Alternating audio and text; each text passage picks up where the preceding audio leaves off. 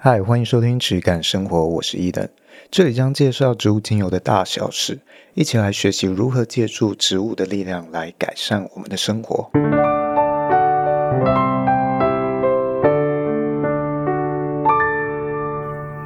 欢迎收听今天的《质感生活》，我是伊登，我是轩。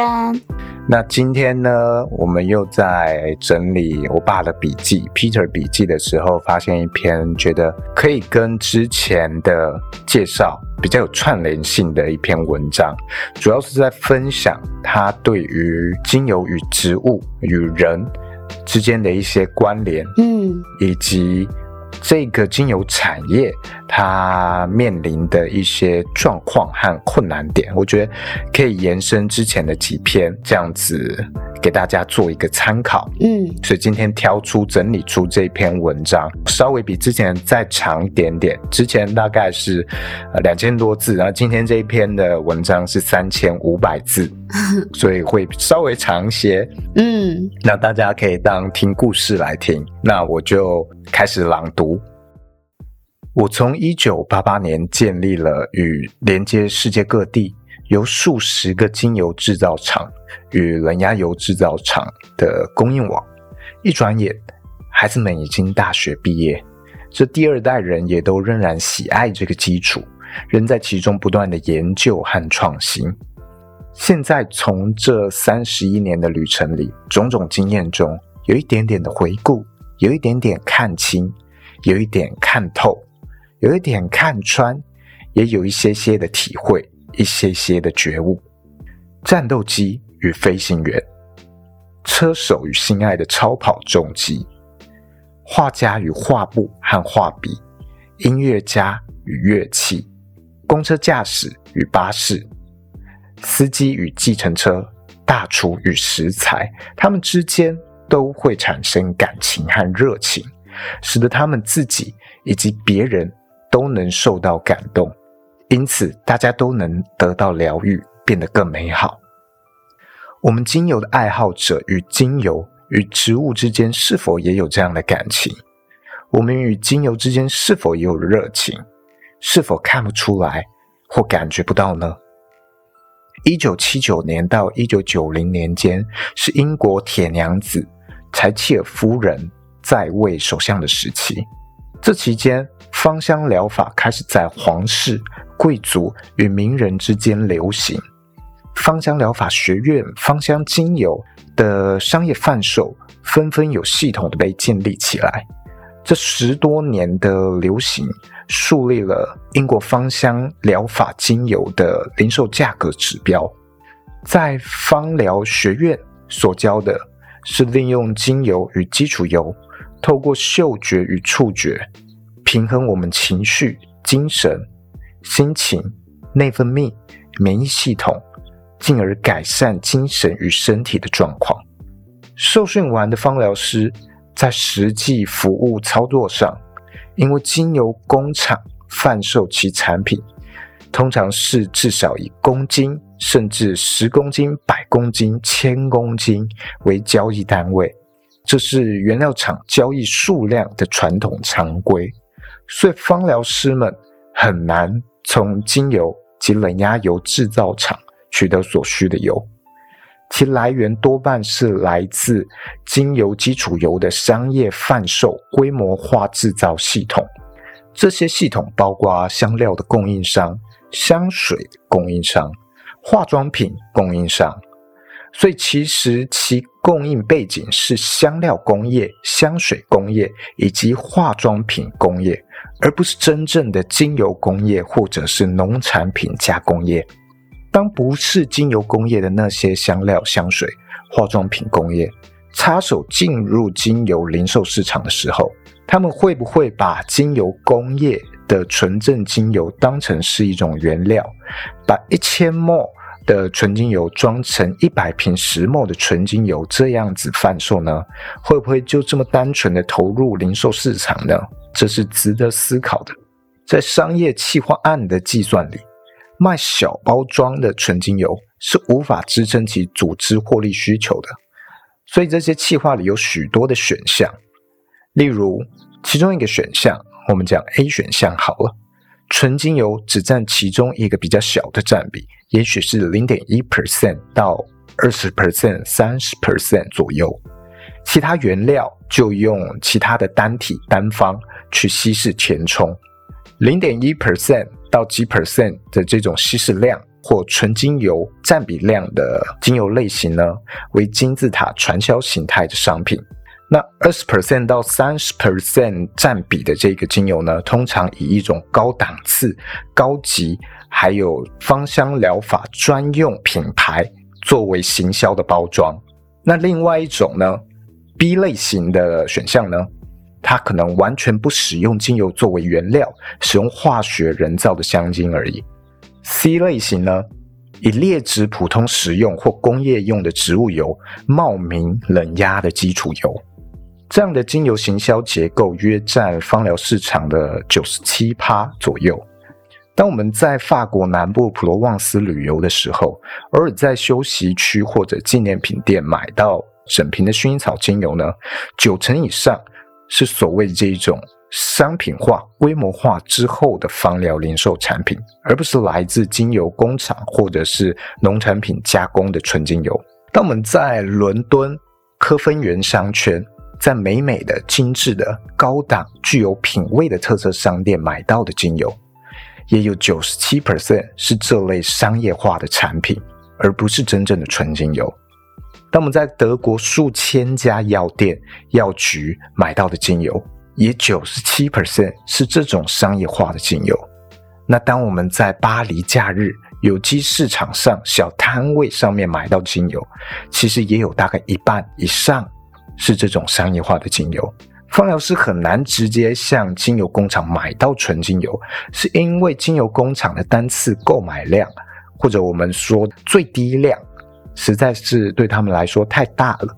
而且每家精油工厂只做几种，最多数种的精油，芳疗师很难向只供应纯精油的供应商买到纯精油，因为国际市场上这一类。纯精油供应商只占总体三 percent 左右，而纯精油的供应商基本上规模都比较小，大多没有广告，没有业务员，没有行销，没有什么促销活动，甚至可能没有他自己的一个网站。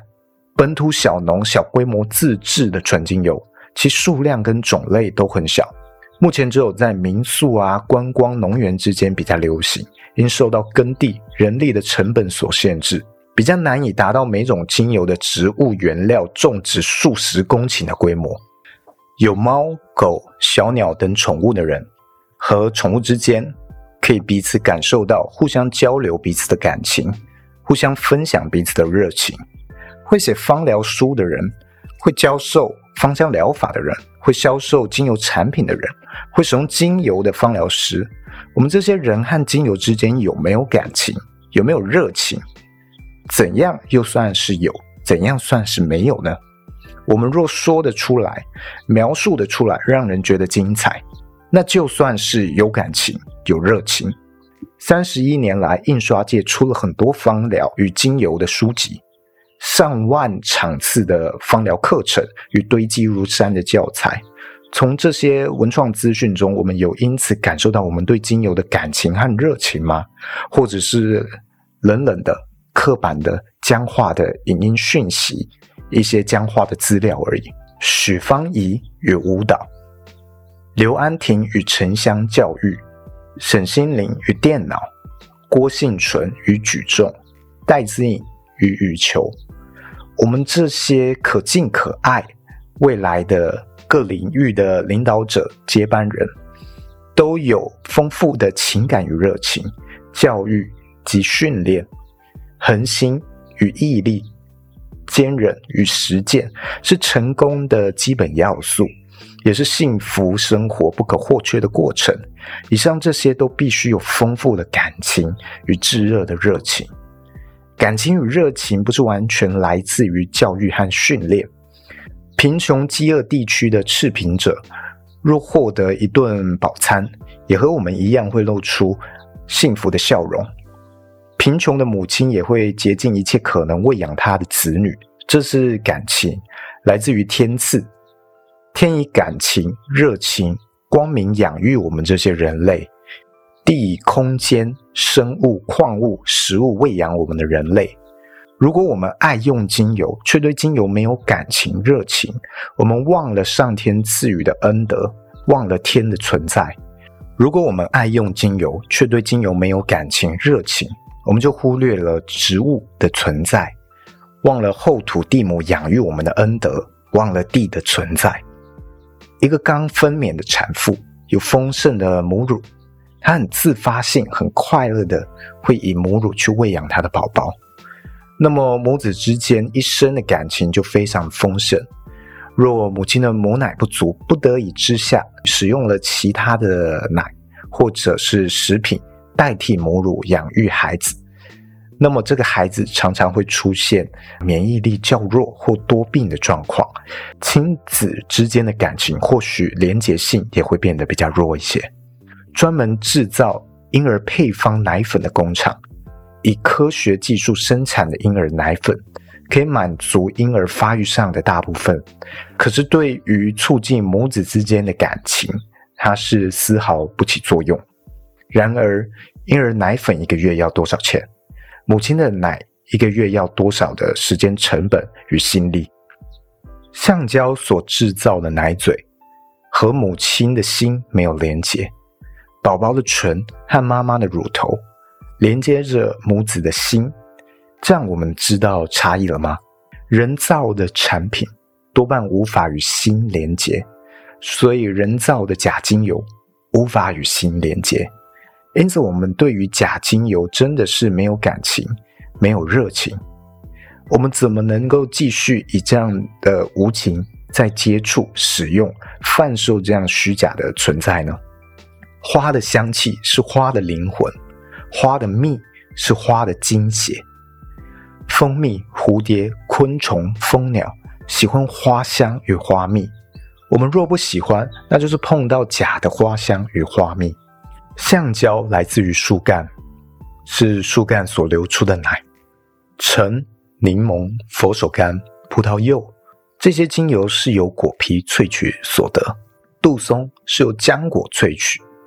茴香是种子萃取，丝柏啊、茶树、尤加利、藿香、香茅、松针等等，都是由枝叶萃取所得。那像是当归啊、姜啊这些，则是由根部萃取所得。雪松、檀香是由树干、树根萃取所得。乳香、没药是由树胶所萃取。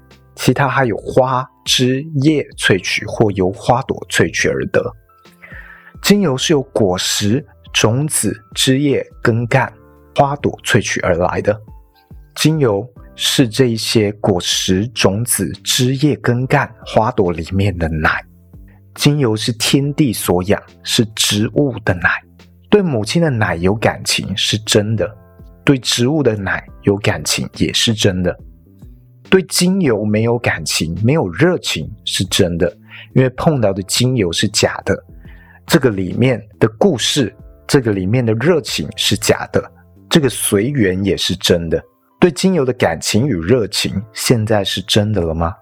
被农人使役的牛，被套头穿鼻驱使鞭打，过度劳动，被蚊虫寄生，被奴役。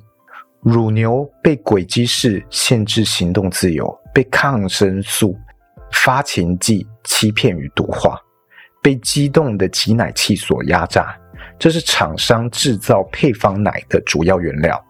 厂商以丰富的营养、维生素、矿物质推广促销这些配方奶，满足了婴儿肌肉组织生长所需，但这切断了婴儿与母亲的身心连接。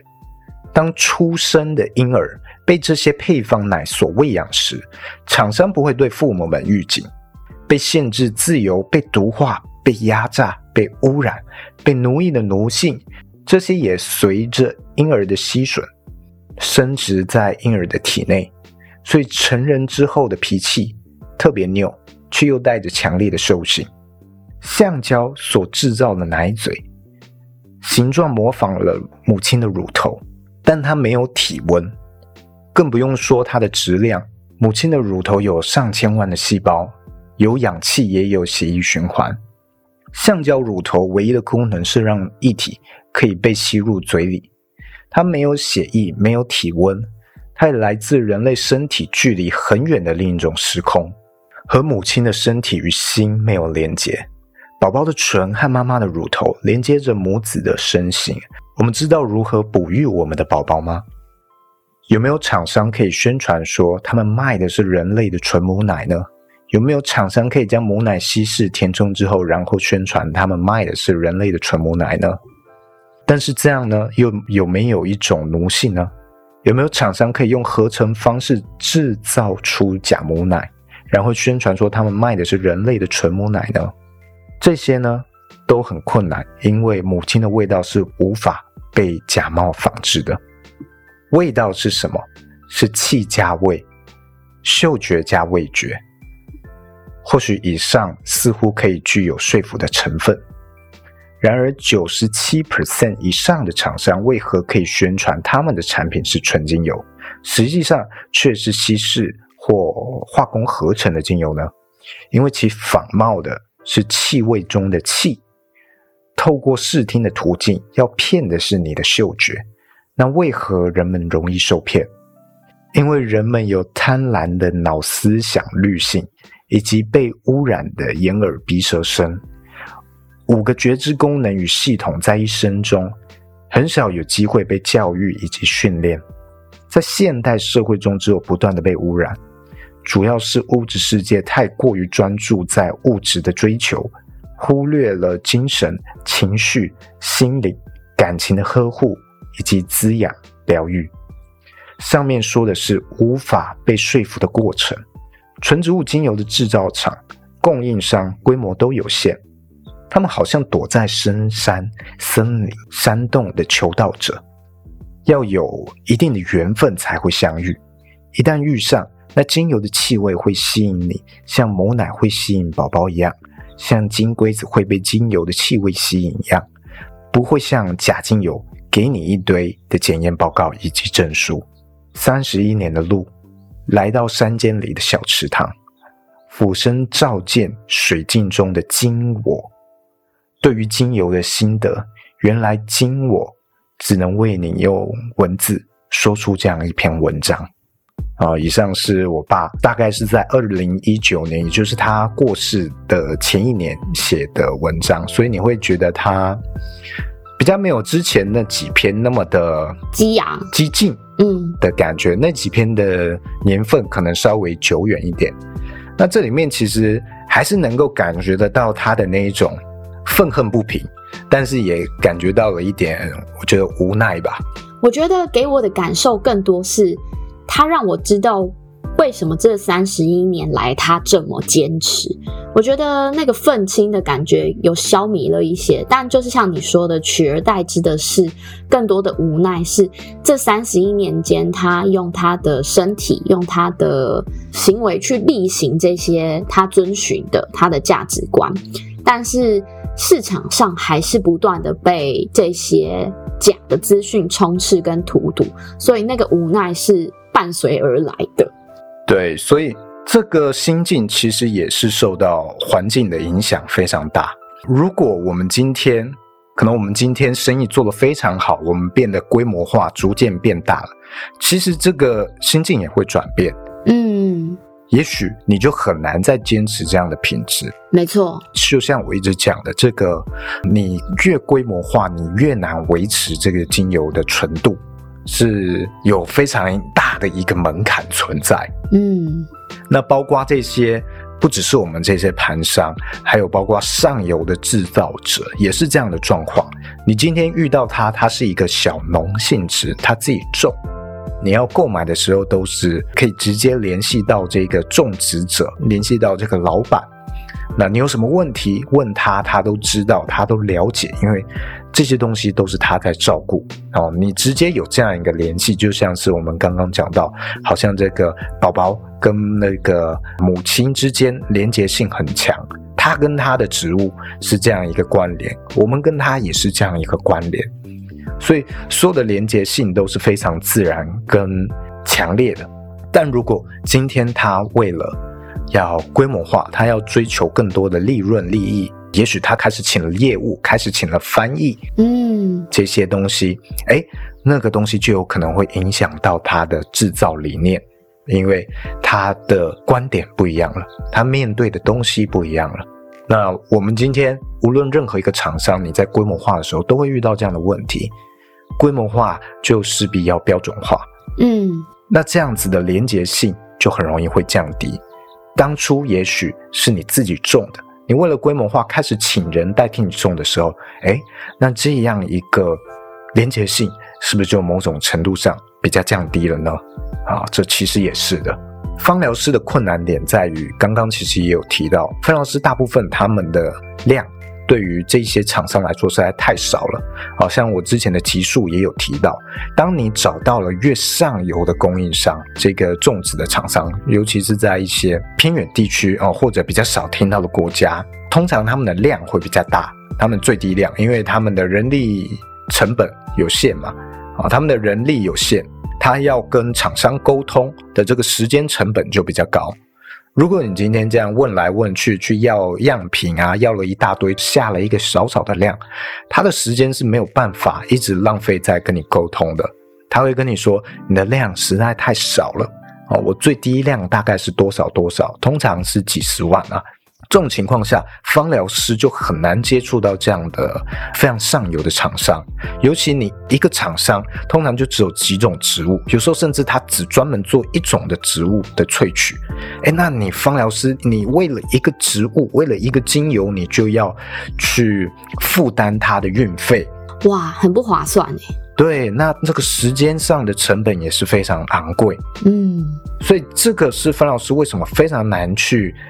直接接触到这个供应商啊，或者我们讲对于这个纯精油有追求的使用者，不只是芳疗师。那也许比较有机会的是，你亲自到产地，你顺手带一些啊，那 OK。如果人家有这种观光化的经营，那可以。但是会遇到，哎，你在你的生意你自己要规模化的时候，你要怎么样去让它跨过那个规模化的门槛呢？你不可能在每一次都自己在当地带了，然后放到你的行李箱里面回来。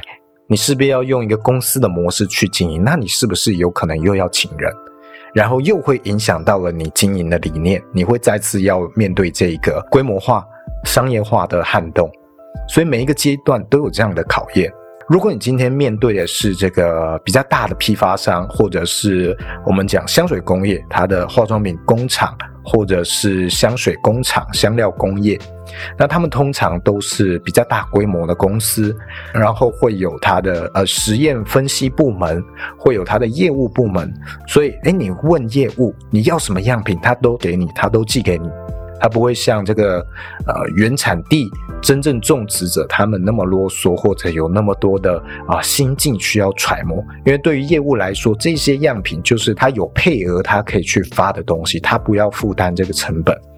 你今天无论订单大或小，对他们来说都是业绩，他不会去有那么高的门槛，同时。它又有非常多的精油种类，至少几十种，我觉得最少四五十种是常见的，多的话也有可能到七八十种的，也是有可能。那对于你一个芳疗师或者是对精油有需求的人，你可能会希望你的产品有比较多的选择。嗯，这种时候你就变成你量又少，选择又要多，你就只能去进这些比较下游的厂商。那同时，这些大厂商他会有很充分的分析报告，是这个上游这些原料制造者或单纯把植物做农产品加工的这些厂商啊，他很难去提供的一些完整资讯。那这种时候，你就会变成你跟原产地真正种植者的连接非常非常的弱。那像我们刚刚听到，诶，我爸举例说母乳，它是母亲花心力啊，花时间成本，用爱去灌溉的这种东西，或里面蕴含的一些。想法或心意，这个其实是能够被传递的。嗯，就像有一些人会说：“哎，你去做菜，这个心意其实会影响到这个菜最后品尝起来如何。这个厨师有没有去认真去制作？我听过一个蛮有趣的说法，叫做“妈妈的味道”，妈妈的手路菜。其实有时候并不是在说这个菜到底做出来有多好吃，而是在讲妈妈的心意到底饱含了多少。对，那如果今天是这个食品它规模化，哦，你去买料理包的东西加热，这里面会有什么制造者的这个心意吗？其实是 不太可能会有的，甚至那个包装上它可能会啊、呃、有一个什么知名厨师或知名饮食 YouTuber 在上面，对，但是会不会是由他经手？不是，哦，不会，他只是负责某部分配方，所以你也不会跟这个图片上的人有任何连结。就是大企业的味道，一种方便的味道。嗯，有一个讲法，我觉得蛮有趣的，就是说，哎，你吃什么就会逐渐变成什么样的性质，或者是你用什么也是会影响你的行为模式。嗯。例如，你追求一些天然的食材，你吃这些东西，那那你的身体可能会逐渐习惯这种自然的东西。当你吃到一些加工食品的时候，你可能会觉得比较不舒服。嗯、我自己有一个例子是，我不晓得大家有没有这样的经验，是有一些食品它做出来特别容易让你的肠胃比较不舒服，像是有时候我可能买别人包的水饺。然后吃完之后，我就特别容易胀气。可是如果是小时候，我妈也会亲手包水饺或馄饨给我，其实那个体验是完全不一样的。虽然制成好像都一样，可是人做出来的跟机器做出来的，我觉得那个温度跟传递的情感是真实有差异的。当然，这个我们说要。人做出来也很难，真的每一个环节都有那么多的人味。例如，哎，这个水饺的皮，它有可能是现成的，工厂买来现成的皮。哎，但是经手的那个环节，或许才是主要赋予它灵魂的部分。所以，它可能是一种比例或程度上的差异。嗯。那这个也是我们在使用产品或者生活中任何一个类别的应用，你都可以去留意看看的。这样子的一种心意很难被量化，但是你确实可以感受得到它的差距。它有时候会体现在这个效用的差异上，例如在精油领域类，常常会有人觉得，诶，什么什么大品牌的精油，你就是觉得它用起来好像差一些。就是同样追求的效果，它可能要用到呃两倍以上或三倍以上的次数，它可能才会有一点点反应。没错，但是用比较好的，诶，它可能一次就有这个效果。嗯，差距是这么大，明明都是叫一样的精油，一样的学名哦，可能分析报告认证都一样，但是为什么就有这样的差异呢？可以去思考看看。然后另外一个就像是。我觉得保养品相关的用品也有这样一个迹象，我们常常在追求要用保养品来改善我们的可能肌肤，嗯，然后我们会不断不断向上追求，追求更好、更贵、更多。哦，你每个晚上或每次出门可能都要好几种、好几种的保养品，好几道。对，像你的话，你有几道的流程？哦，我现在其实蛮懒的，因为有时候皮肤状况不稳定，所以固定会有擦一些药。但我最多就是精华液跟乳液这样子而已。哦，那你算是比较精简。对，你最巅峰时期、最勤劳时期，大概有几道程序？我讲化妆手续好了。以前的话，我在就是年轻的时候化妆的那个程序之可怕啊，呃，就是除了前面的保养以外，我就忽略不讲。我讲化妆品的部分，可能有打底呀，啊，然后防晒呀，啊，然后可能有校色的，就是你可能肤色有不均匀或者黑眼圈要校正的，所以又前面就再上了一个校色，再来才上粉底液，再上遮瑕。眉毛、眼线啊、眼影、睫毛膏、护唇膏，然后口红，然后呃腮红，里里口口全部弄完，再喷一个定妆喷雾。天哪，我出门都都两个小时之后了。可是我现在，因为我也是接触了很多纯天然的东西，那我现在全部取而代之的就是一罐粉，矿物的粉彩。然后我稍微帮皮肤打好底之后，我就画个眉毛，我就出门了。其实真的是，呃，我不晓得这个心境是怎样，也不确定是不是因为年纪到了。可是我越来越懂，其实生活中不需要这么多不必要的东西存在，反而越来越减法，越来越。精致，我觉得对生活的负担也越小，你也不会是一直在追求表象而已，反而去多看的都是很多内在的东西。对，没错。就我自己的经验上，对于可能这种自然的东西有比较久追求或比较高体验、体认经验的人。他可能都有一种性质，是我注意到，就可能他的追求啊，没有那么的执着。哦，没错，对，就是例如自然，它有一种概念，你取你需要的东西就好了，而不是无限去追求，我要更多，我要更自然，我要各种自然的东西在我体内堆叠或者去摄取它们。其实不是这样，就是。我们摄取我们需要的东西，其他的东西就留在自然，我们不要去滥取过度。那用在我们生活上的东西，其实我觉得也是有这样的一个概念哦。例如，很多人在用保养品保养到最后啊，原本可能几道手续，甚至十道以上手续的，结果用越久，反而肌肤越来越差。真的蛮多例子的，对啊，或者是哎，你要追求这个皮肤不断的更新代谢，用了很多的酸，哎，结果虽然有一段时期可能很好，但是它需要不断更刺激性的东西，对，才有效用，最后逐渐就哎，好像很难再找到其他有效的东西，然后你没有办法再给它更多的刺激了，就变成你的皮肤好像就越来越糟。我听过很多女生，她们因为觉得皮肤的状况不是很稳定，然后很多人就会推荐用一些杏仁酸啊、杜鹃花酸。那一开始浓度都是用的可能只有五 percent，很低很低。可是五 percent，他们可能用了一个月、两个月，觉得嗯还不错，有效。可是半年。以上之后就会觉得哈，好像越来越没效，然后就会加重剂量，就一直一直，我就有看到很多产品是从五 percent 到二十五 percent 都有。可是我觉得那不就是一直在消耗你的皮肤，一直在刺激它不断的长出来吗？可是以细胞来看，它是二十一天更新一次，那你这样不断的不断的压榨它，其实跟文章里面提到的，跟那些牛。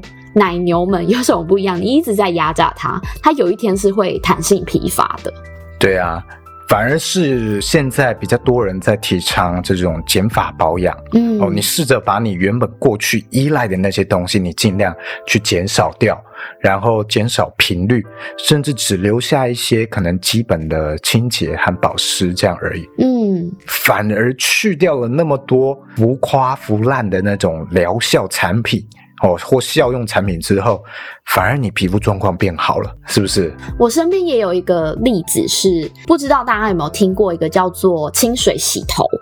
然后我身边真的有一个朋友是这样做，可是他前面会有一个很难过渡的时期，通常很多人都在第一个月的时候就放弃了。可是我看他坚持下来，就是你前期会有非常非常臭的时候，因为你的肌肤、你的皮肤跟你的细胞正在找到一个新的平衡，所以他们还不习惯这样的方式。